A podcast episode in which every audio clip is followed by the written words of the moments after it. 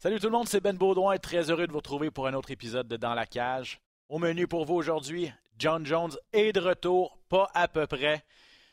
Trône au sommet maintenant des poids lourds et du classement livre pour livre également de l'UFC. Nouvelle championne des poids mouches également euh, à l'UFC, Alexa Grasso qui réussit l'impensable et l'improbable et Gala Samouraï 5 ce samedi en direct de Laval, le plus gros gala d'arts martiaux mixtes au Québec depuis belle lurette. Amateurs d'arts martiaux mixtes, bienvenue dans la cage.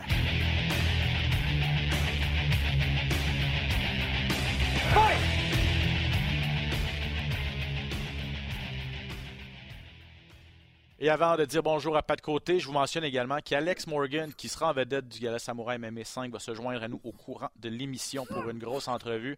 Hâte de lui jaser, mon cher Pat. Ça fait longtemps qu'on n'a pas eu de nouvelles d'Alex Morgan, du Chessmaster. Ouais, exact. J'ai hâte d'avoir ses impressions sur euh, sa dernière, euh, son dernier combat qui a laissé un petit. Je suis sûr qu'il a laissé un petit goût amer dans la bouche et est prêt à rebondir. Ouais, exact, exact. Euh, comment ça va, mon cher ami? Très bien, toi? Ça va bien, ça va bien. Remis tes émotions de, samedi soir parce que toute une carte, des surprises, des performances tout simplement incroyables. Euh, ben, regarde, je vais commencer avec ça. J'en aurais, j'en aurais pris plus. John Jones contre Cyril Gann, j'en aurais pris plus. Je suis surpris. En fait, je ne devrais pas dire que je suis surpris. Je suis... après trois ans, je ne m'attendais pas à ce que ce soit aussi rapide, mais deux minutes pour John Jones redevenir champion. Euh, à l'UFC. Il a vraiment mis Cyril Gann dans sa petite poche en arrière. Puis je suis pas le choix de dire que j'étais un peu déçu pour Cyril qu'on a reçu la semaine passée au podcast aussi. Ah ben, moi aussi, c'est sûr qu'on aurait voulu en voir un peu plus. Euh, je pensais que Cyril allait être un peu, euh, un peu plus mobile. Je pensais qu'il aurait voulu voir, voulu allonger le combat. Il était quand même assez agressif en début de combat, mais il n'a pas eu le choix parce que Jones il a été très agressif en début de combat. Il était plus rapide que je pensais. Honnêtement, il a touché deux fois avec une main gauche a donné des bons coups de pied. On dirait que ça a fait paniquer un petit peu, euh, un petit peu Cyril Gann. Puis là, il est allé avec une grosse main arrière. Ça a été facile pour John juste de duck under en dessous. T'as allé chercher le dos. Après ça, c'était une marche dans le parc. Euh, j'ai trouvé un peu euh, Cyril un, peu flat, je peux dire. Là. il aurait, je ne l'ai pas senti qu'il sentait l'état d'urgence quand, quand Jones était par-dessus lui. on est en début de combat, tu es supposé avoir plein d'énergie, tu es supposé vraiment essayer de, déchaîner la fureur, là, puis essayer de se sortir de là. Tu peux pas tomber dans un état confortable, surtout dans cette euh, situation-là contre John Jones. Euh, c'est sûr que ça doit être une déception incroyable pour, pour euh, Cyril Gann, mais John Jones, on se demandait ce qui allait arriver après trois ans d'absence. Les grands athlètes trouvent une façon de gagner. Encore une fois, il revient à trouver ses repères rapidement, est allé dans ses forces. Il est sûr et certain de, de trouver ses repères rapidement avec la lutte au sol. C'est ça qui est arrivé pour ceux qui ne l'auraient pas vu, ça a duré 2 minutes 4 secondes. Euh, John Jones qui a fini ça avec une guillotine. Euh, alors que alors que Gann était un petit peu comme accroupi. Euh, et puis je sais pas, tu as parlé d'urgence, tu sentais pas l'urgence de Gann, je sais pas, mais ça semblait quand même pas être une position dangereuse dans laquelle il était en difficulté. Puis est-ce que, donc, dans cette position-là, faut juste donner le crédit à John Jones, puis juste avouer que c'est un combattant d'arts martiaux mixtes exceptionnel d'avoir réussi une guillotine dans cette position-là, un petit peu avec le grillage en plus qui, qui, l'empêchait de faire son mouvement, puis un peu assis là, également. je veux dire, ça prend des. Comme on dit en bon québécois, ça prend des skills. Oui, mais c'est une combinaison des deux. Euh, John a fait le travail. Euh, c'est plus une, guillotine, mais c'est un front headlock qu'on appelle. Mm. Donc, euh, il met, la, il met la, tête sur son abdomen il passe ses, poignets en dessous du menton, puis après ça, il met une pression avec son abdomen sur euh, la tête. Donc là, euh, tout le, le, gorgoton s'y remonte en haut, puis là, il n'y a plus grand-chose qui passe. Euh, ça y a pris... Tu sais, je veux dire, il n'est pas tombé là-dessus tout de suite. Là. Il a travaillé pour aller le chercher. Rendu à ce niveau-là, Gann aurait été... J'aurais aimé que Gann le voit venir, puis qu'il il, voit l'état d'urgence. Il l'a laissé s'installer. Pardon. Il a laissé s'installer, puis c'était trop tard quand il a réalisé que la prise était bien prise. Euh, je pense que je connais ta réponse, mais je vais te poser la question quand même. John Jones est-il le meilleur combattant de tous les temps? Septième double champion dans l'histoire de l'UFC. Mais c'est surtout 15 victoires en combat de championnat. il n'a jamais perdu en combat de championnat non plus. Mm-hmm. Si on fait abstraction peut-être de tout ce qui s'est passé. Et je ne sais pas si on peut faire abstraction quand on parle de GOAT, de ce qui s'est passé de son côté à l'extérieur de la cage, mais est-ce que sa victoire contre Gann le, place le place là, en haut de George, en haut d'Anderson Silva, selon toi? Ben, il y en a qui oublient que George a fait la même chose aussi. Hein. Il a perdu quatre ans, il est revenu contre le champion dans une division de poids plus haute, comme John Jones, puis il est allé, il a gagné, il l'a terminé, euh, lui aussi par, soumission. Il y en a qui vont dire, ouais, mais Jones n'a jamais perdu. Ouais, mais George n'a jamais testé positif non plus. Tu sais, je veux dire, ta, perception du GOAT est personnelle à toi. Ça n'enlève rien à Jones dans l'octogone. C'est un des meilleurs combattants, sinon peut-être le meilleur combattant d'arts martiaux mix de l'histoire. Mais encore une fois, je, me force à le dire, c'est personnel à chacun. Celui-là que tu trouves le GOAT de tous les temps, euh, le tien ne sera pas, pas, nécessairement pas le même que le mien, mais c'est un, un, débat d'opinion rendu là parce que, je veux dire, tu regardes les faits, tu regardes les skills, et c'est pas à dénier que Jones fait partie des plus grands. Ça m'énerve parce que j'ai fait une entrevue avec lui la semaine passée. Je sais pas si ceux qui ont vu ça, c'était sur le site de RDS. Mm-hmm. Il était tellement sympathique. J'aimerais ça, ça, pouvoir l'haïr, tu sais. Mais comme non, il, a vraiment été fin. Euh, on faisait des blagues. Il était vraiment dans un bon état d'esprit en plus. Euh, jeudi passé, à deux jours du combat, tu sais. Un moment donné, j'y ai parlé du Il a fait, un petit mot pour les gens de RDS aussi. Hein. Ouais, ouais, ouais, exact. Il s'est prêté au jeu. Il était vraiment, vraiment fin. Euh, il, un moment donné, j'y ai dit, ouais, tu sais, tu. comment tu. Tu sais, quatre ans d'absence, tu étais vraiment le meilleur athlète à, 205 livres. souvent, c'est grâce à tes qualités athlétiques vraiment que tu que étais supérieur aux, autres, aux autres combattants qui t'a permis de durer dans cette catégorie-là et de dominer autant, en fait. Et tu penses-tu que ça va être encore le cas chez les poids lourds? Et à 35 ans, surtout, tu es rendu à 35 ans, 4, 3 ans d'absence. Puis là, il me regarde et il dit T'es en train de me traiter de vieux, toi, là Puis là, j'étais comme oh. je dis Non, non, moi aussi, j'ai 35, là. Il, faisait vraiment des blagues avec ça, tout ça. Il, était vraiment dans un bon état d'esprit puis, puis sympathique. Là, ben, je pense que son approche a changé, son attitude a changé. Il a vieilli aussi, il a, pris beaucoup de maturité. Euh, c'est sûr qu'il a fait des choses qui sont peut-être pas pardonnables à l'extérieur de l'octogone. Mais encore une fois, ça t'appartient, c'est le goût de donner une deuxième chance ou pas une deuxième chance. Je pense qu'on est rendu à plus qu'une deuxième chance avec Jones, mais je veux dire, un gars peut comprendre, puis un gars, je veux dire, euh, est capable d'évoluer là-dedans. Je pense qu'il veut avoir une meilleure opinion publique de lui-même en, tant que personne, en tant qu'athlète aussi. Euh, du côté de Cyril Gann maintenant, est-ce que ça fait est-ce que tu rentres ça dans la catégorie des combats où euh, c'est juste à oublier complètement dans le sens où c'est un peu comme, euh, quand Barrio avait perdu en 16 secondes. C'est juste t'as même pas la mm-hmm. chance de montrer ce que tu es capable de faire n'as même pas combattu, là, en fait, pratiquement. Ça a duré deux minutes. Est-ce que tu le rends dans cette catégorie-là ou un peu comme tu as dit, euh, il était flat? Il était flat. Euh, on a chacun notre façon d'approcher les combats. Quand on lui a parlé la semaine passée, moi, moi personnellement, j'aime pas ce genre de discours-là, euh, qui est très passif. Je ne dis pas de faire du trash talk, là, mais qui est très passif. Puis, ouais, ben, il arrivera ce qui arrivera, le combat va arriver. Puis, on dirait que tu ne peux pas t'en aller là en ayant l'option de perdre. Ça, c'est mon opinion à moi. Euh, tu t'en vas là, puis tu t'en vas là pour gagner, tu t'en vas là, tu sais, vraiment, tu as tout fait en, sorte pour, pour, que ça gagne. Euh, lui, la, la, défaite n'est pas une option. C'est ça. Lui, il a une autre différente approche sur son discours avant combat. C'est correct. À date, ça avait bien marché pour lui.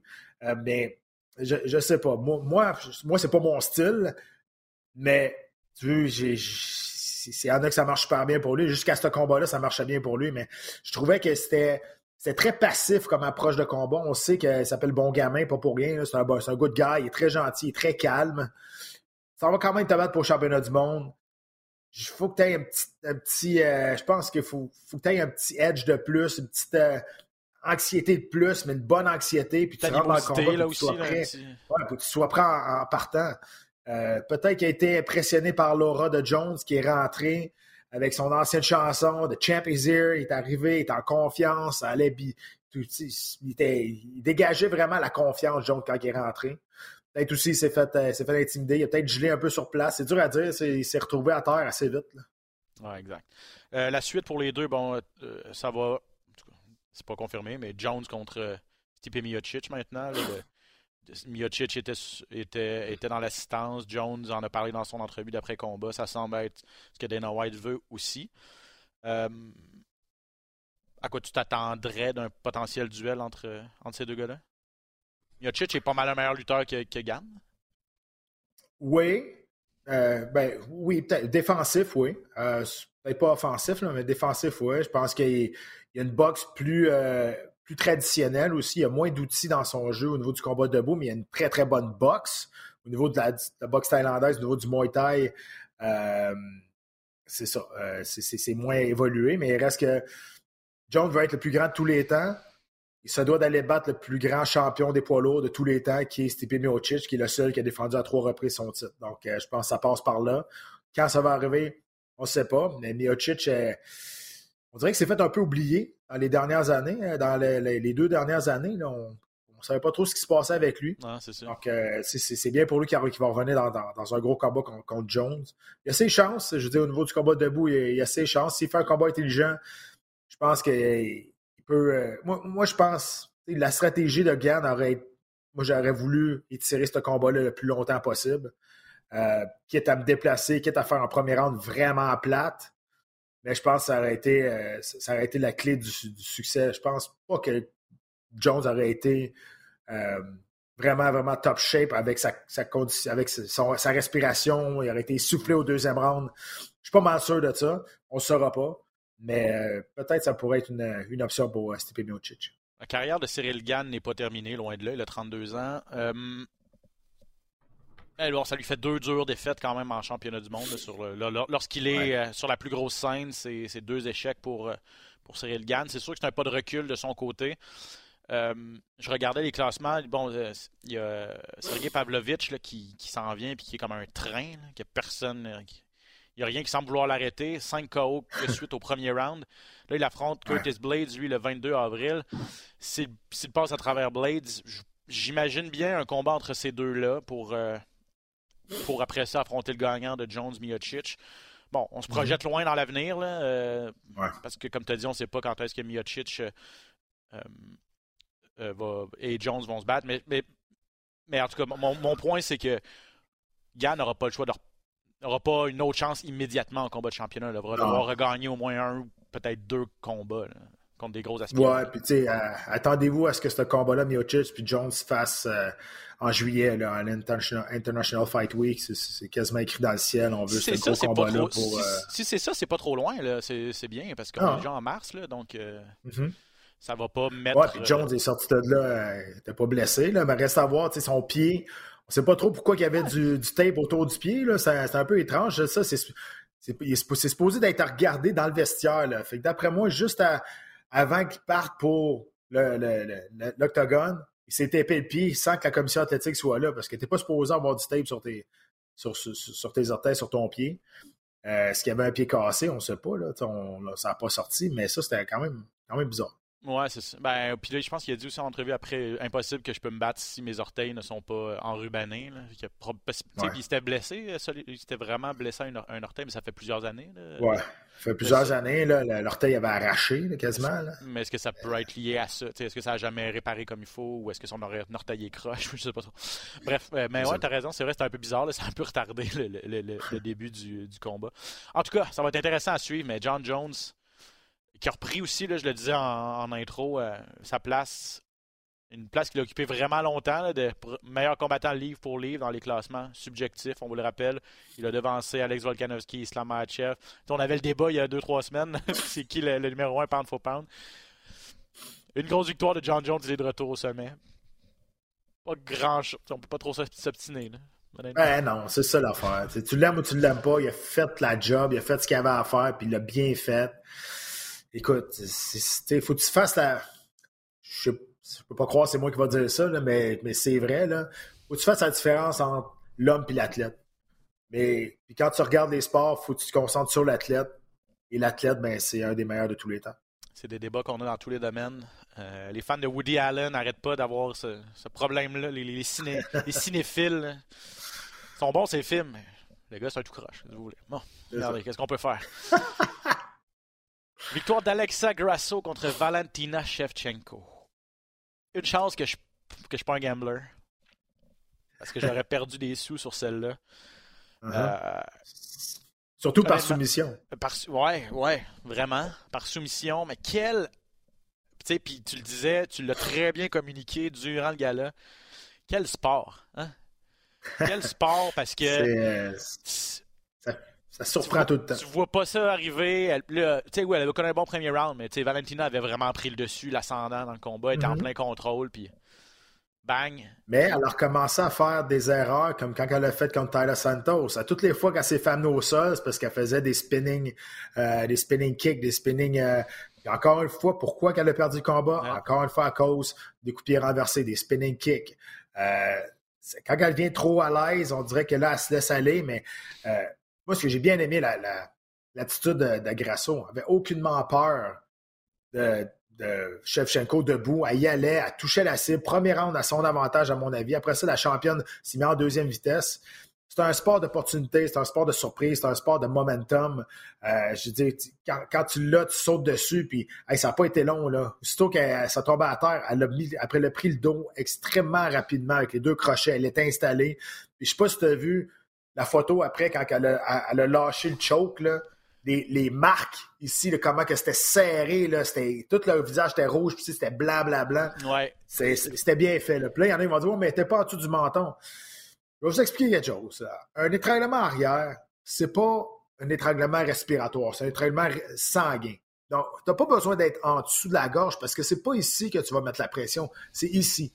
C'est sur les deux veines euh, vitales ici. Donc, tu serres pour faire ça ici. Fait que même si tu es sur le menton et tu serres le cou des deux côtés, il n'y a plus de sang qui monte au cerveau. C'est pour ça qu'on s'endort si on n'abandonne pas. Donc, quelqu'un qui est capable, qui est un bon praticien de Jiu-Jitsu brésilien, il n'est pas obligé de passer en dessous. Il peut juste serrer les coudes ensemble et avec une bonne pression, être capable d'endormir son adversaire. Donc, c'est pour ça qu'elle abandonne. Ouais, puis elle a tapé, euh, même si elle était pas en dessous du, même si c'était pas en dessous du menton. Ça doit être aussi potentiellement douloureux. En tout cas, sur, sur Sherdog, j'ai regardé tantôt, on, a, on appelle ça face crank. Là. On, lui a craqué le visage. c'est pas, un étranglement arrière. C'est, parce que c'est comme ça qu'on l'a appelé sur le site. Ça m'a fait quand même sourire parce que c'est ça. parce que ça m'a fait penser à la photo que tu viens de décrire. Là. C'est clairement ça. Là. Elle a écrasé la face avec son avant-bras, puis c'était. Il y avait énormément de. Il y avait aucune chance que la, tête de Shevchenko sorte, sorte de cet étranglement-là. Il restait quelques secondes au quatrième round. Alors, mais pas, été capable de survivre à, la, à la fin du round. Hum, puis je sais pas si tu as vu aussi par après, il y a des vidéos qui sont ressorties. elle l'a dit en entrevue, on a, on a pratiqué ça. Et, et de là l'importance des coachs, du vidéo, des tendances de ses adversaires. Puis on en parlait aussi la semaine passée. C'était sa neuvième défense de titre, je pense, euh, à Shevchenko. Ça fait. Huitième. Ça fait. Ça fait cinq ans ou à peu près, depuis 2016, que, même plus que ça, plus que cinq ans, que tous les yeux sont rivés vers elle, des bandes vidéo, des combats de championnat, on en a d'elle et que les autres adversaires l'étudient. Puis c'est ça, on, l'a vu, il y avait lorsqu'elle donnait ses coups de pied renversés, il y avait des ouvertures à aller prendre, une opportunité à saisir, puis elle l'a travaillé ça pendant des mois, puis même dans son échauffement, il y a une vidéo qui est sortie, on la voit dans le vestiaire avant le, avant, avant le combat elle fait exactement ce mouvement-là. Son, coach lui fait un, coup de pied renversé. Tout de suite, elle l'évite, elle va, elle saute sur le dos de Shevchenko, ben, de son coach. Et c'est exactement la même chose qui s'est passé durant le combat. Donc, c'est fou à quel point les répétitions, travailler ces situations-là, euh, ça a payé. Là. Parce que Ben, exact, parce, que Ben, dans le combat, tu n'as pas le temps de penser. Quand tu commences à penser, tu es mort. Donc, euh, si, vous voulez voir quelqu'un qui pense, euh, c'est ça. Si vous voulez voir quelqu'un qui pense, regardez mon combat contre Cerrone, vous allez voir quelqu'un qui pense beaucoup. Mais quand tu commences à penser, tu es mort. Tu, perds la, la, fraction de seconde que ça te prend pour surprendre ton adversaire. Donc, l'importance de l'entraînement, l'importance des drills, l'importance des répétitions, puis des fois, je dis, avant que tu en passes une dans une situation où tu reçois des coups de poing en face, une clé de bras, là, tu vas l'avoir fait à peu près 10 000, 100 000 fois, là, pour être sûr que ça parte tout seul. Donc, il faut que ça devienne un réflexe naturel. Puis ça, la répétition, ben, on l'a vu. On l'a fait, on l'a fait, on l'a fait. Elle n'a pas pensé, là. Quand elle est allée chercher le dos, là, ça s'est fait, boum, n'a pas, pas passé du tout. C'était déjà prévu. On a tellement pratiqué ça. L'importance de, des répétitions, des drills, des drills, des drills, des drills, beaucoup plus que du sparring en entraînement. Quel moment pour être mexicain? Présentement, trois champions de l'UFC qui sont, ah, qui sont mexicains simultanément. Euh, incroyable pour, euh, pour ce pays. Bon, maintenant, le, le, scénario ou le, qu'est-ce qui se passe à, 125 livres chez les dames? Shevchenko, chapeau à elle, malgré tout. Là, être championne aussi longtemps, c'est difficile de devenir champion, championne. C'est encore peut-être plus difficile de le rester. Elle l'a été ultra longtemps. Euh, est très gracieuse également dans, dans la défaite, son entrevue. Elle avait le sourire, elle a dit J'étais la meilleure dans, l'octogone, mais voilà, j'ai commis une erreur, elle en a profité, bravo. Mais bien sûr, elle veut une revanche immédiate. Je pense qu'on n'a pas le choix d'aller dans cette direction-là. Ce qui va faire un petit peu patienter euh, Erin Blanchfield, entre autres, euh, sur les lignes de côté. c'est correct. Moi, je ferais Blanchfield contre Santos. C'était le combat qui était supposé être euh, au début. Bon point. quand elle s'est battue contre Jessica Andrade. Donc, Santos, qui est l'aspirante numéro un. Ça serait le combat à faire, honnêtement. Euh, donc, euh, je pense, j'espère que par respect pour Shevchenko, tout ce qu'elle a fait dans cette division de poids-là, ça a été la première championne en 125 et il n'y a pas eu d'autre. C'est Grasso, c'est la deuxième seulement. Donc, j'espère qu'on va lui donner un combat revanche immédiatement. Je pense que oui. Je pense qu'on l'aime bien dans, l'organisation. Savoir euh, qu'est-ce qui va arriver, mais je, suis pas mal sûr qu'on sera en ligne là-dessus. Je pense aussi. Donc, à suivre pour ce qui va se passer chez les poids mouches féminins. Avant de finir la carte, il y a eu d'autres très bons combats cette fin de semaine. Avant de finir la carte, de faire le, preview du gala de cette fin de semaine également entre Merab Valijvili et Pietorian. On va aller retrouver le Chessmaster qui se joint à nous pour parler de son combat de cette fin de semaine à Samouraï numéro 5. Alex, tu es là, mon cher ami. Bonjour. Merci de te joindre à nous. Ça me fait plaisir. Merci de m'inviter. On vient, de, on vient de finir le training, là, puis euh, c'est ça. Là, on est prêt. On est prêt. C'est ça que j'allais dire. on, voit, on, voit, on te voit. Là, fait c'est la preuve. tu t'es joint à nous directement après ton, ta session. Là. Exactement. Exactement. Euh, dernière fois qu'on s'était parlé, mon cher euh, Alex, c'était l'été dernier, avant ton combat à Dana White Contender Series. Je sais que c'était un immense combat pour toi. Euh, tu étais vraiment prêt à passer à l'autre étape, d'avoir ton contrat de la grande organisation. Malheureusement, ça ne s'est pas passé euh, comme prévu euh, de ce côté-là. je vois que tu as le sourire. Je pense que tu as hâte de revenir à l'action, mais comment ont été les derniers mois, Alex, pour toi? ça a bien été, dans le fond.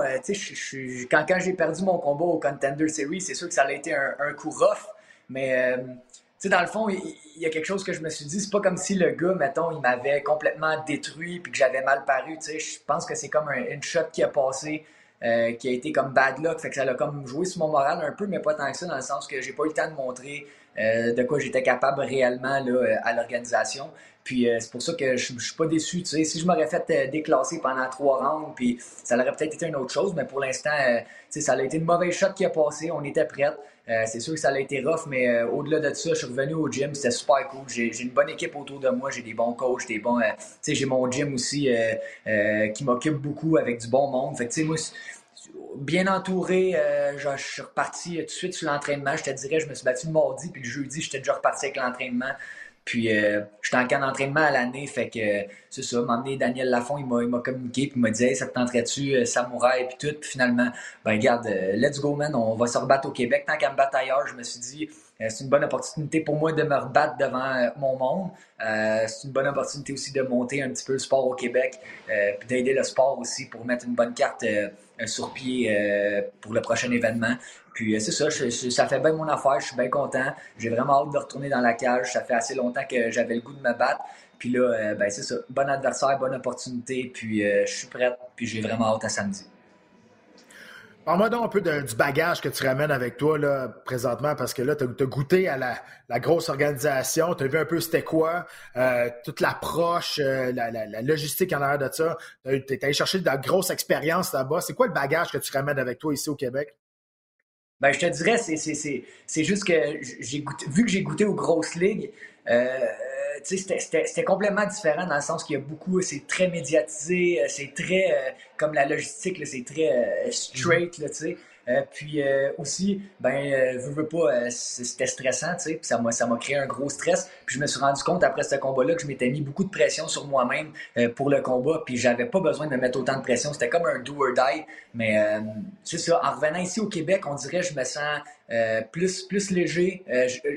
Comme on dirait, j'ai du fun dans le processus de, de, me préparer pour le combat comparativement à l'autre camp où est-ce que j'étais beaucoup stressé, tout le temps stressé, je me mettais beaucoup de pression. Cette fois-ci, je ne me mets pas de pression, je le fais pour moi, je le fais pour le plaisir, tu sais. Euh, je pense euh, sérieusement qu'à l'extérieur des, des, grosses organisations, l'UFC puis tout, il n'y a personne qui peut me battre. Euh, en termes d'MMA, là, fait que, tu sais, je veux dire, je suis prêt, je me je, prends personne en légère, je me prends, prépare à 100% pour ce combat-là.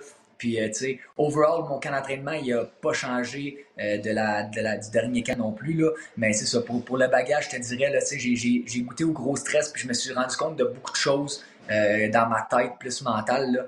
Puis euh, ça m'a permis justement d'évoluer en tant que fighter, puis de me préparer mieux pour mes prochains combats. Puis regarde, je suis pas mal sûr qu'un jour je vais avoir ma chance. Puis euh, c'est ça, je, me prépare, je vais une étape à la fois. D'habitude, je me mets tout le temps, ah là, je veux me battre là, je veux faire ci, je veux m'en aller dans telle organisation, je veux aller avec l'UFC. Là, regarde, c'est un combat à la fois. Je me prépare pour mon combat contre euh, Lucas. Puis écoute, on verra où ce que ça va mener. je veux dire, j'ai du plaisir à, faire ce que je fais, j'ai du plaisir à, être dans mon gym, à enseigner au monde.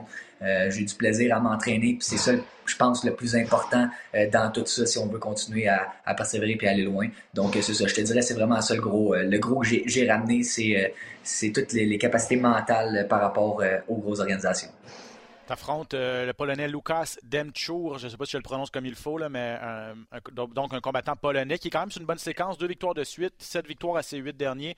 On le connaît pas du tout, bien sûr. Si jamais battu, jamais battu chez nous. Qu'est-ce que tu peux nous dire de lui? Puis euh, là, je n'étais pas sûr, je regardais la carte. Tu es en finale ou en demi-finale du, du, gala de samedi? Euh, c'est moi qui fais la finale du gala. OK.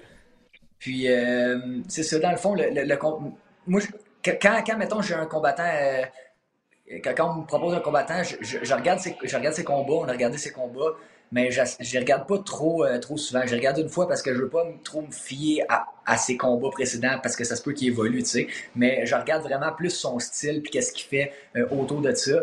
Puis euh, je pense que c'est un combattant, c'est un très bon combattant. Dans le fond, c'est un bon, c'est un bon test pour moi, c'est un bon test pour, pour mon retour. Euh, c'est un gars qui, est, qui, aime ça se battre debout, qui a un bon sol. Fait que tu sais, je sais pas trop à quoi m'attendre dans le sens que je me suis préparé autant pour une guerre debout qu'un combat au sol. le gars, est, on, on sait pas qu'est-ce qui va se passer. Peut-être que il va me faire mal, je vais vouloir l'amener à tête. Peut-être c'est moi qui va lui faire mal, puis il va vouloir m'amener au sol, puis on va lutter fait que je me suis préparé à toute éventualité. Euh, puis euh, c'est ça, c'est pas mal ça. C'est un gars d'MMA, fait que j'ai vraiment, j'ai focusé sur l'MMA en général. fait que j'ai fait autant du sol, du debout, de la lutte. Euh, tu sais, j'ai mixé, puis j'ai pris des gars qui ont, qui ont pas mal son style pour sparer avec eux autres. Puis c'est ça si tu es en entraînement, tu viens de finir un entraînement, mais j'aimerais ça que tu te dises au monde qui nous écoute, c'est quoi une semaine, un fight week, là, présentement? Parce que là, on s'entend, là, t'as pas fait de sparring aujourd'hui, là, euh, mais parce que le monde, ils comprennent pas. Tu sais, tu continues de t'entraîner, mais à quel, à quel niveau, puis qu'est-ce qui te reste à faire cette semaine jusqu'à vendredi, la coupe de poids et samedi, le combat? Ben en fait, moi, comment je pense que chacun a leur fight week différent, là, mais moi, souvent, le fight week, c'est la semaine où est-ce que euh, je coupe beaucoup de poids, tu sais, ben beaucoup de poids, on s'entend. C'est là que, que, je mange moins euh, pour euh, éventuellement faire le poids, donc j'ai moins d'énergie. Le but du Fight Week, tu sais, quand on est quand on est plus petit, plus, euh, moins gros, la peau plus fragile dans le fond, il faut faire attention, tu sais, pas se couper, pas se faire mal, pas se mhm. blesser, parce qu'on est plus faible. Donc, c'est vraiment des entraînements techniques qui durent à peu près entre 20 et 35 minutes. Là. Comme là, je reviens de faire un petit peu de la pad avec Donald.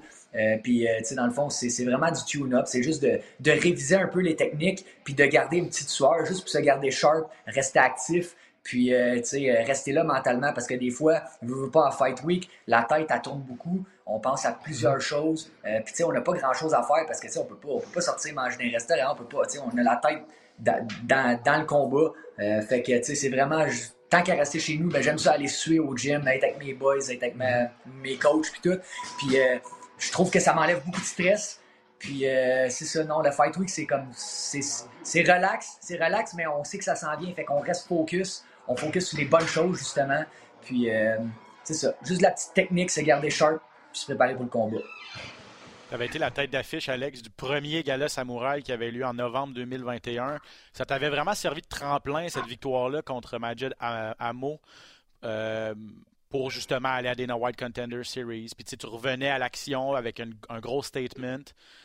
Euh, est-ce que tu as la même approche un petit peu de te dire, bon, euh, je suis de retour au Québec, je suis de retour dans, Samouraï prend vraiment de l'expansion. En passant, euh, c'est clairement la, une, maintenant une des plus grosses au Canada, en tout cas clairement la plus grosse au Québec, c'est sûr. Mais de retour à la maison, puis si je fais une autre grosse performance euh, samedi, ça peut me servir encore une fois comme, comme tremplin. Est-ce que, est que tu y penses à ça? Est-ce que c'est ton approche? ben, comme j'ai dit tantôt, je veux vraiment y aller un étape à la fois. Là. Fait que, comme je focus vraiment sur ce combat-là, je regarde pas aussi que ça peut m'amener après. Peut-être ça va, ça va m'ouvrir des portes tout dépendant de la performance. Mais euh, mon but, je suis pas là. Oui, oui, je suis là pour le fun, mais je suis pas là pour le fun. Je suis là pour performer. Euh, dans ma tête, j'ai aucun doute que je vais planter ce gars-là. Je, je, le sais, tu sais, on dirait, je le visualise. Euh, j'ai la, la, même fin par rapport à ça. j'ai toujours envie de, de, de, de performer, surtout devant mon monde. Puis, tu sais, quand maintenant, je suis rendu à un point où est-ce que je saisis les opportunités pour me battre. Je je veux pas me battre pour rien. Puis je trouvais que c'était une belle opportunité justement de me rebattre devant mon monde, de dire regarde, Alex Morgan il est back là, c'est pas euh, une défaite qui va faire que Alex Morgan il s'en va. Non, au contraire, j'ai eu une défaite, j'ai slippé sur, j'ai glissé sur une pleure de banane, tant qu'à moi. Puis euh, là, je veux juste me pointer là, sortir une grosse performance. Puis on verra où ce que ça va mener. S'il faut que je fasse un autre combat à Samouraï, peut-être que je vais aller euh, euh l'UFC, il y a peut-être Bellator, il y a One Championship, il y a plein de grosses organisations. Mais euh, veux, veux pas, je veux sortir une grosse performance. Puis puis j'aimerais ça, tu sais, je suis vraiment fier de me battre pour Samouraï. Pour moi, c'est un honneur de faire la finale encore une fois, de me battre devant mon monde. Mais je pense que là, tu sais, je vais faire mon 18e combat pro, puis je pense que je suis rendu à un point où est-ce qu'il faut que je me batte dans les grosses organisations. Là, je parle des ligues majeures comme Bellator, l'UFC, euh, PFL. Puis, euh, c'est pour ça que j'ai dit, je saisis cette opportunité-là pour me battre devant mon monde. J'aimerais, euh, l'idéal pour moi, ça serait que je me batte pour la dernière fois au Québec devant mon monde, une grosse performance, puis qu'après ça, je poursuis le reste de ma carrière dans une grosse organisation. Je pense que je suis rendu là. Il y a des gars beaucoup moins expérimentés que moi qui sont, déjà là, puis je pense que j'ai le niveau pour l'atteindre. C'est juste que j'ai été malchanceux. J'ai euh, j'ai pas été capable de performer à la hauteur de mon talent quand je me suis battu pour des grosses opportunités. Fait que là, tu sais, euh, c'est ça. Fait que là, je suis rendu là. un, combat à la fois. Je vais focuser sur ce combat-là. Puis une fois que ce combat-là va être terminé, bien, on verra bien qu'est-ce qui va se passer, tout dépendant de la performance. Euh, c'est comme ça que ça marche pareil dans le milieu, là, tu sais. Ça marche, Alex. Hey, ben, je vais te laisser, je vais te laisser partir. En tout cas, je le disais, le Samouraï 5, c'est une immense carte. Tu es en finale contre le Polonais Lukasz Demchur. Euh, puis tu te dis, c'est devant ton monde. Ça se passe à Laval. Tu es, un gars de la Rive-Nord. Je pense que le Tristar Rive-Nord va être bien représenté. Il va y avoir pas mal de boys dans, dans l'assistance aussi. Euh, bonne chance samedi. Très hâte de voir euh, ce que ça va donner. Puis on te souhaite, on te souhaite le meilleur à Samouraï, mon cher Alex. Merci les gars. C'est bien important que le monde vienne supporter. Euh, au Québec, il n'y a pas beaucoup d'organisations. Ça fait longtemps qu'on euh, attend de mettre des grosses cartes sur pied comme ça. Là, il y en a une grosse. C'est à Laval en plus. Fait que euh, ceux qui veulent venir supporter, c'est le temps. Puis let's go, on est là. Merci les gars. Dis salut à Donald. Dis salut à Donald.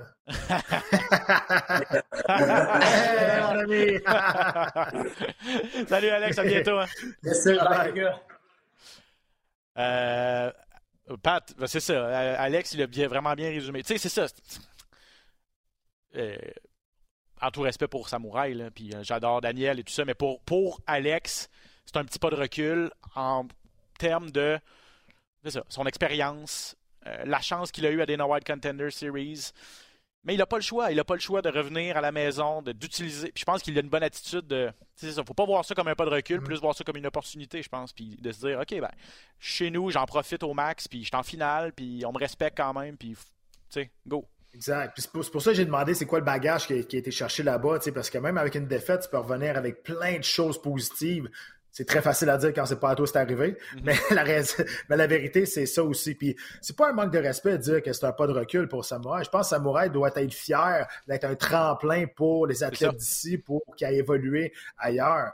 si un combattant a du succès dans une grosse organisation, puis c'est un produit que Samouraï a développé, c'est tout dans leur honneur honnêtement. Donc, euh, je pense qu'ils connaissent leur place aussi, le Samouraï. Ben ben je pense pas qu'ils vont aller s'attaquer à Bellator et à, l'UFC non plus, mais ils connaissent, je pense qu'ils connaissent leur, credo, puis c'est un, beau tremplin pour une, organisation par la suite plus majeure. Pendant qu'on en parle, on va, on, va, prendre cinq minutes pour euh, faire le petit, euh, le petit tour de la carte pour mettre la table pour samedi. Mm-hmm. Malheureusement, toi et moi, on ne pourra pas être là parce qu'il y a un gala de l'UFC à RDS 2 ce samedi Donc, tu ne seras pas dans le coin de Tommy Morrison cette fois-ci. Tommy va se battre contre un gars qui s'appelle Edwin Martinez.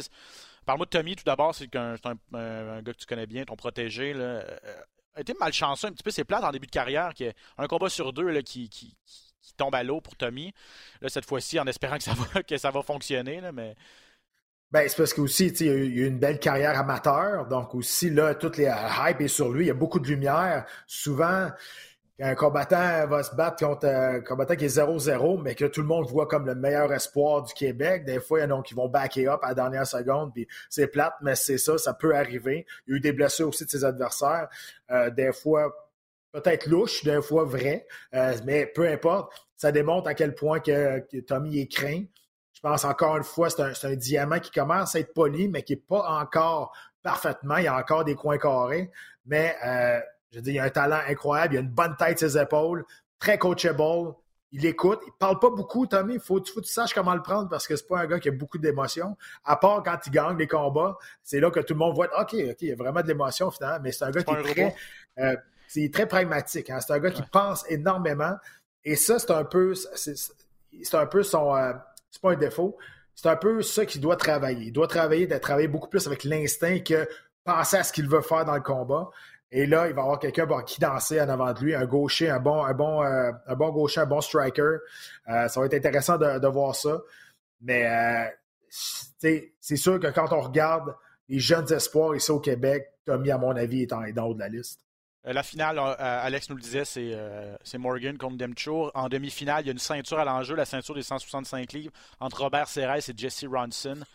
Serres, trois victoires de suite. Euh, au premier round depuis qu'il est arrivé à Samouraï. Il a fait les Samouraï 2, 3 et 4. Il a complètement détruit ses adversaires à chaque fois.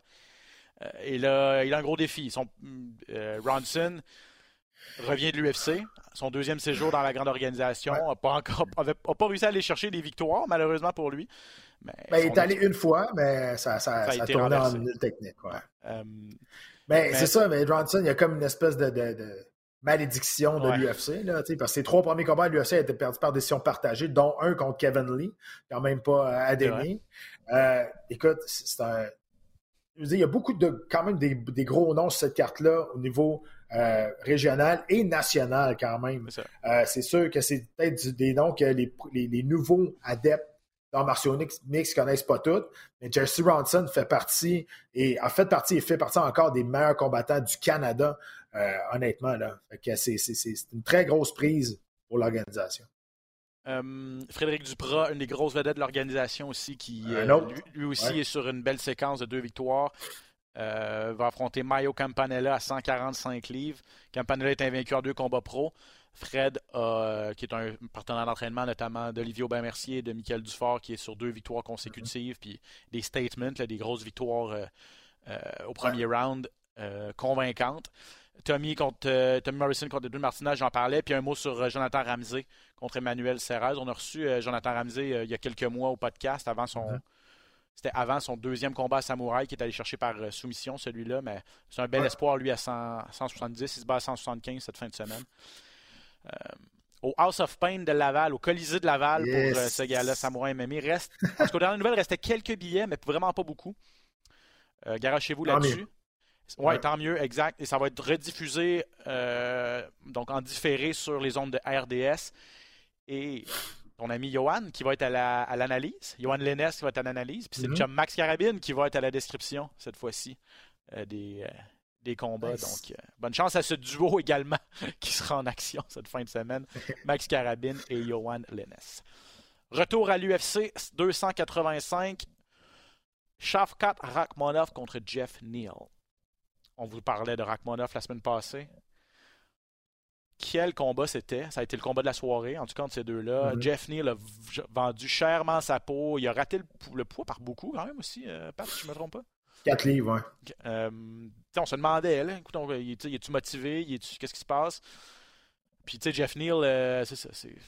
Tu sais jamais, là. Ah, c'est même son expression, Il est-tu heureux? Il est-tu malheureux? Il est-tu... on ne sait pas, tu sais. Il, a toujours l'air un peu débiné, dépité. Euh, mais bon, euh, il, a, il, a donné tout un combat, puis euh, il, a, encaissé pas mal, Rachmanov a encaissé pas mal. Rachmanov il a encaissé ça en souriant, lui là, le tabarouette, comme si. c'est comme s'il disait enfin quelqu'un m'en donne, là, tu sais. Puis il a réussi à faire ça vers la limite encore.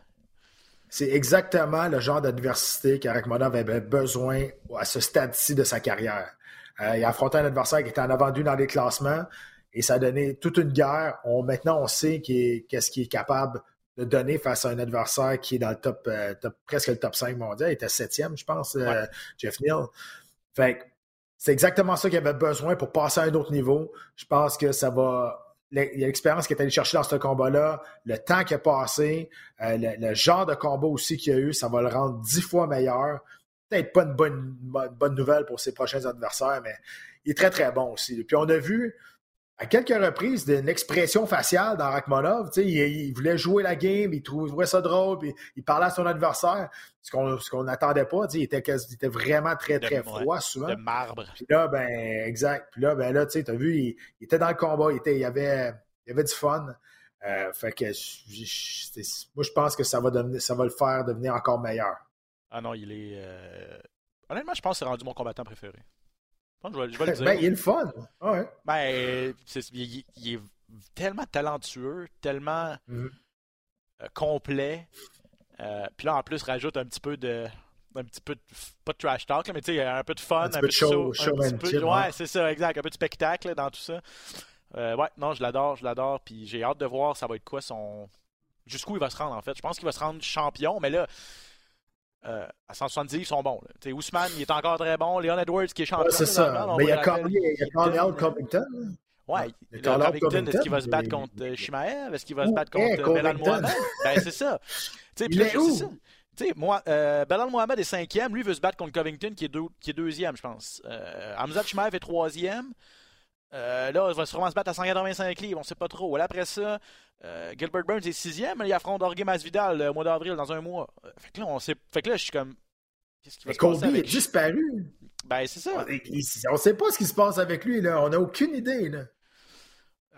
C'est bizarre. Il, est très très silencieux, Colby. C'est pas, son, pas son genre. Non, c'est vrai que c'est pas, pas trop son style, mais en tout cas, peut-être qu'il retourne euh, à la table à dessin pour réinventer son personnage, ou je sais pas trop. mais euh, À suivre donc à 170 livres, parce que, bon, ben, je vous rappelle, la ceinture est à l'enjeu dans deux semaines quand même entre euh, Kamaru Usman et Leon Edwards. Donc, euh, ben, chapeau. Chapeau avec cette grosse victoire contre Jeff Neal. Barrio contre Marquez. Bravo Marc-André, honnêtement. Je lui ai mm. parlé aussi la semaine passée. Il avait vraiment besoin de cette victoire-là après sa dure défaite. Il s'était blessé, hein, c'est vrai, j'avais comme oublié ça, il me l'a rappelé dans l'entrevue. Il s'était vraiment blessé au code dans sa dernière défaite, puis ça, évidemment, ça avait joué un, rôle, ça, l'avait vraiment handicapé durant le combat, mais là, quelle performance contre Marquez, un dur, euh, il a réussi à finir ça au deuxième round. Ouais, puis là, ça fait deux fois là, que je pense que Marc-André mérite un bonus de performance, honnêtement, lorsqu'il avait passé la guillotine aussi à son adversaire. En, quelques secondes.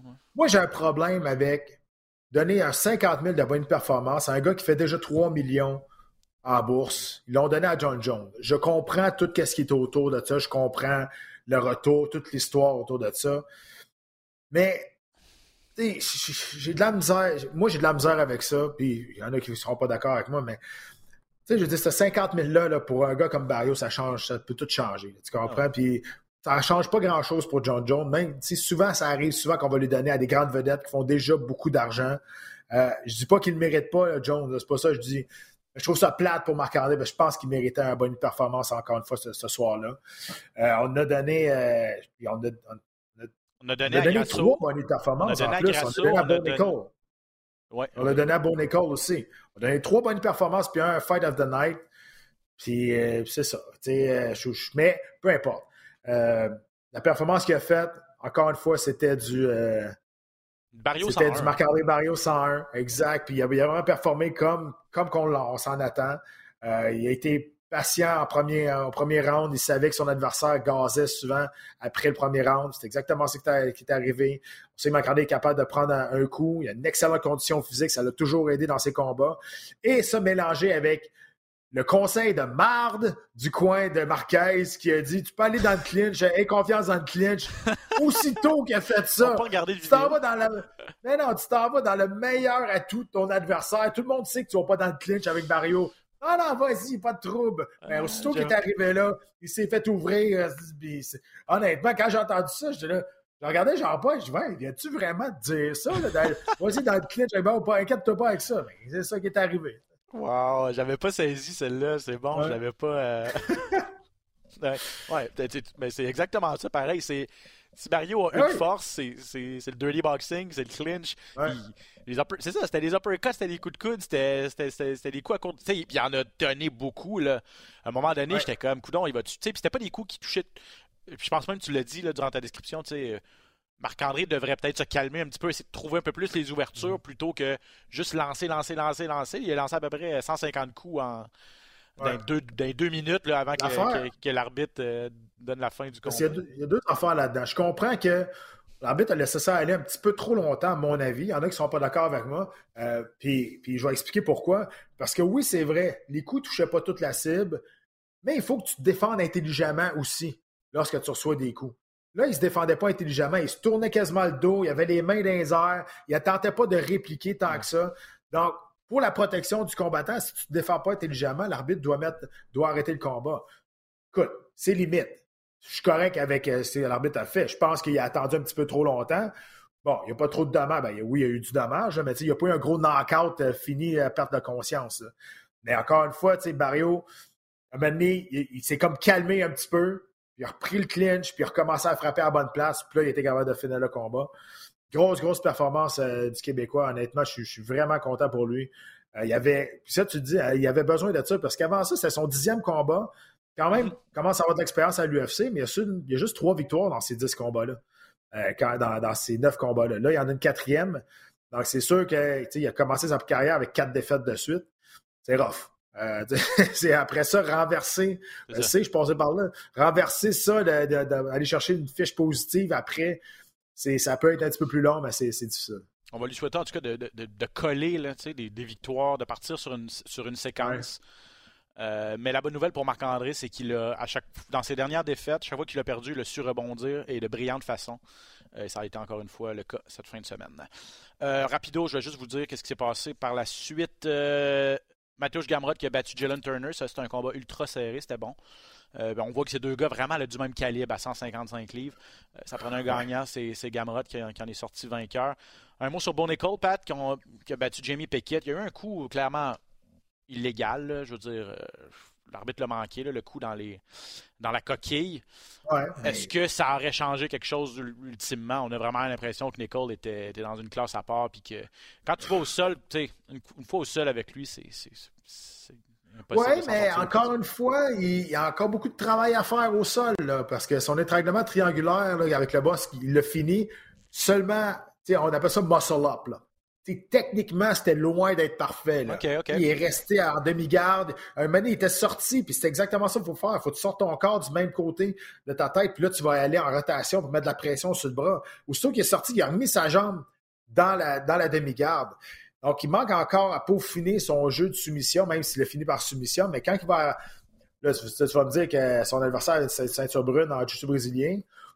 Ouais, OK. Mais quand il va pogner quelqu'un de plus expérimenté au sol, il va peut-être se brûler en essayant juste de finir avec sa force physique. Il est extrêmement fort physiquement, mais la technique va toujours l'emporter sa force physique. Puis euh, quand il va regarder ça, il a travaillé longtemps pour une technique qui était quasiment déjà passée, quasiment finie. Là.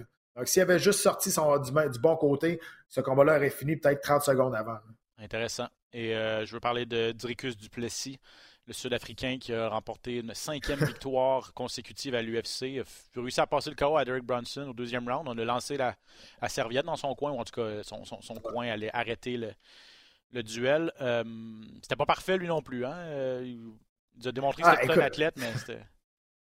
Ce combat-là, c'était tout croche, honnêtement, d'un côté comme de l'autre, mais ça a donné un combat le fun. Ça m'a fait penser un peu entre Teixeira et Proyashka.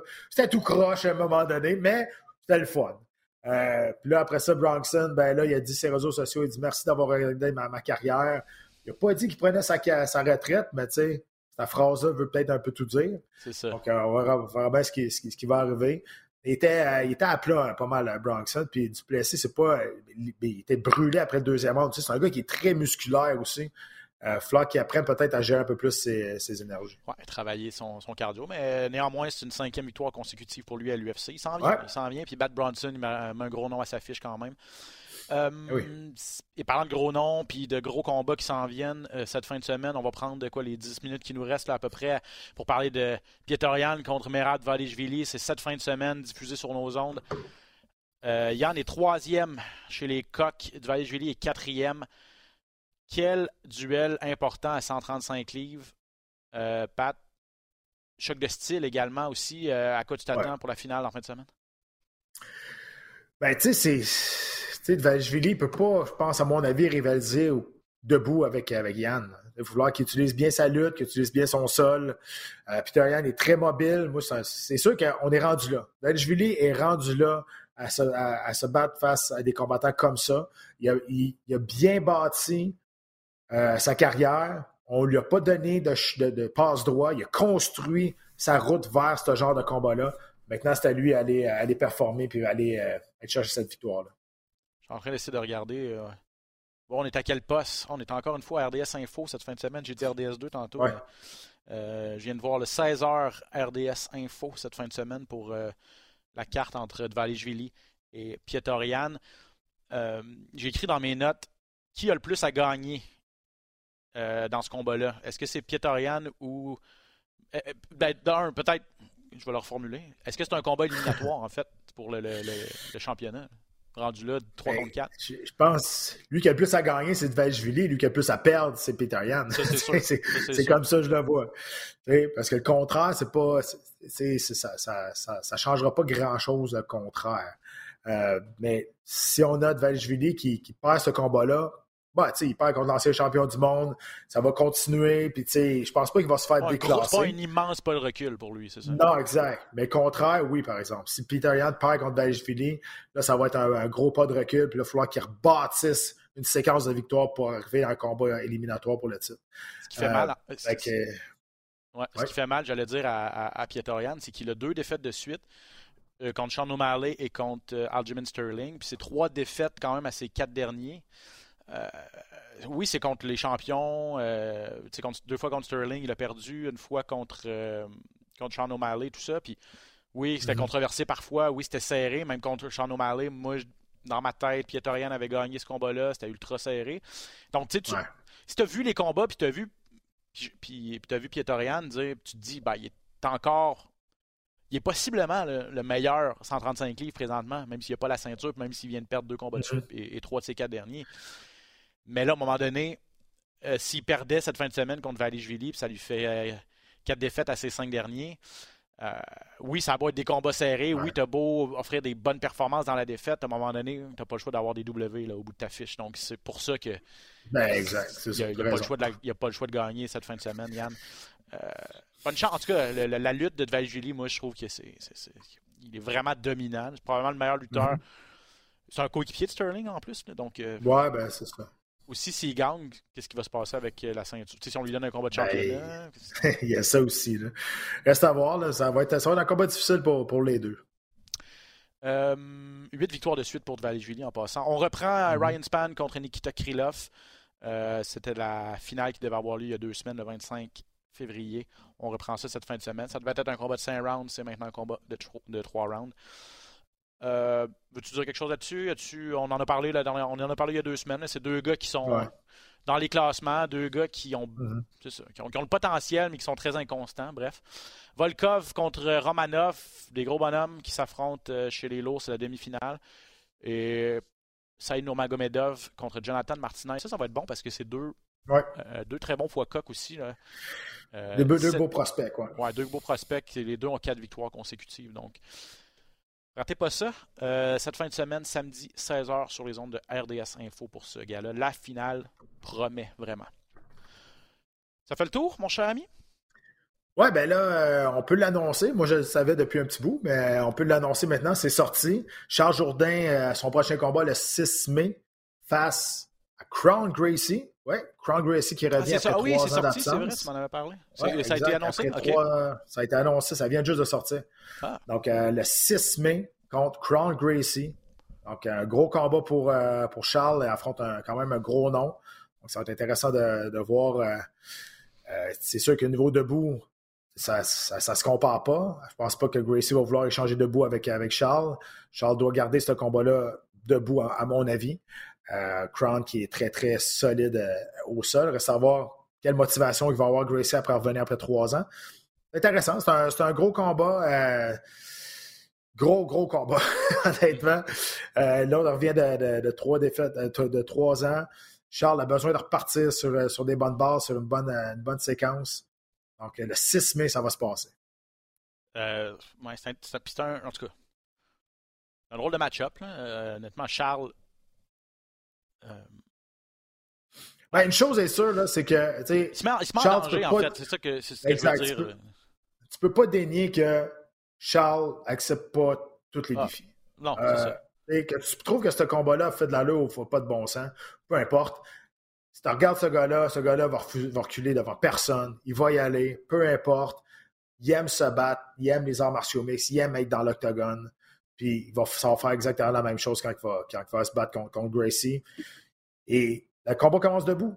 On commence dans sa force à Charles. Donc, euh, ça va être à lui de bien manager ça puis d'arriver fin prêt. Il est 5 et 1, Cron Gracie. Sa seule défaite, c'est sa dernière sortie en octobre 2019. Plus de trois ans. Donc, comme tu l'as dit, il avait perdu contre Cobb Swanson. Ouais.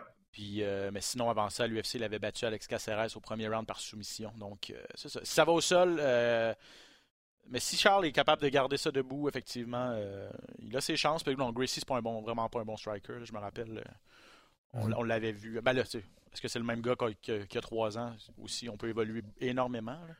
Oui, ben, ça, on va voir. Ben, c'est capable de, trouver ses repères rapidement aussi. Il va avoir une bonne, bonne stratégie à, travailler aussi pour, pour ce combat-là. Puis, dans la nouvelle aussi, euh, l'UFC reviendrait potentiellement au Canada en juin ou juillet.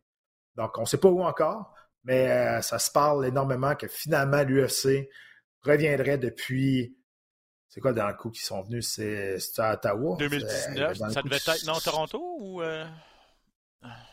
Je sais pas. En tout cas, ça fait quand même un, petit bout. Donc, euh, enfin, que l'UFC revient au Canada. Pensez pas que ça va être à Montréal. Je vous le dis tout de suite, ça ne sera pas ici. euh, mais probablement soit Toronto, Calgary ou Vancouver. une de ces trois villes-là, je suis pas mal certain. C'est pas mal certain. Oui, il avait été en 2019 à Ottawa. En tout cas, bref, oui, mais c'est ça, sont dus. Puis il y a eu des, beaucoup d'appels. Euh, Jazz Devicius et puis Mike Mullott qui ont gagné il y a deux semaines. Mm-hmm. Les deux ont dit faut vous Puis, ah, il y, a, il, y a, des combattants. Il y a Charles, il y a. Euh, Marc-André? Il y a Marc-André, il y a Johan. On, en a une couple qu'on peut placer sur les cartes. Donc, ouais, ouais. Ben, intéressant. On va suivre ça juin juillet selon pas de côté. Donc, euh, à suivre. Euh, manquez pas Samouraï en fin de semaine, samedi. Manquez pas l'UFC également sur nos ondes. Vous allez avoir des choix à faire, mais en tout cas, vous pouvez l'enregistrer. Si vous n'êtes pas là avec nous live, mettez votre enregistreur, on vous en voudra pas trop. Euh, Pat, merci énormément. on se voit samedi, mon cher ami. Merci à vous. Et, je veux juste répéter aussi, là, euh, oui, on est sur RDS Info, mais on est aussi sur Fight Pass. On est maintenant toujours sur Fight Pass. Pas celui-là? Écoute bien ça. OK, explique-le parce que moi j'en ai manqué. Le boss t'a pas expliqué ça. OK, check bien ça. non, je, l'ai manqué d'abord. OK, on pensait qu'on était... On s'était fait dire qu'on était sur Fight Pass en français. Et là, finalement, l'autre jour, quand il est arrivé toute la saga avec, avec Johan et tout, euh, puis on a dit en ondes, on est sur Fight Pass, non, non, non, non. Puis là, il y a un gars qui écrit sur Twitter, ben là, je vous trouve pas. Vous n'êtes pas là. Puis là, ben, on est allé vérifier, puis effectivement, on n'était pas là. Donc, on est allé poser des questions à l'UFC. Comment ça se fait qu'on n'était pas là? Puis on dit, ben, vous êtes là, mais pas au Canada. Ailleurs dans le monde, on est sur Fight Pass en français. Donc, si quelqu'un veut nous écouter en français en France, aux États-Unis, à n'importe où, peut nous écouter. étant donné qu'au Canada, RDS et TSN payent des droits de télé quand même assez importants, ben, on ne peut pas se mettre en compétition directe avec Fight Pass. Donc, on est sur Fight Pass, pas au Canada. Voilà la réponse. Parfait. Donc, il y a eu confusion, mais on a eu l'explication finalement. Euh, bon, ben, je, l'apprends en même temps que, tout le monde qui nous écoute, mais c'est ça. Mais on va être là à RDS Info, ça c'est sûr. Ça c'est sûr. Ça c'est sûr. OK, Pat, à samedi. Merci énormément à toi. Merci énormément à tout le monde à la maison. On espère que vous avez apprécié. Et on se retrouve la semaine prochaine pour un autre dans la cage. Ciao!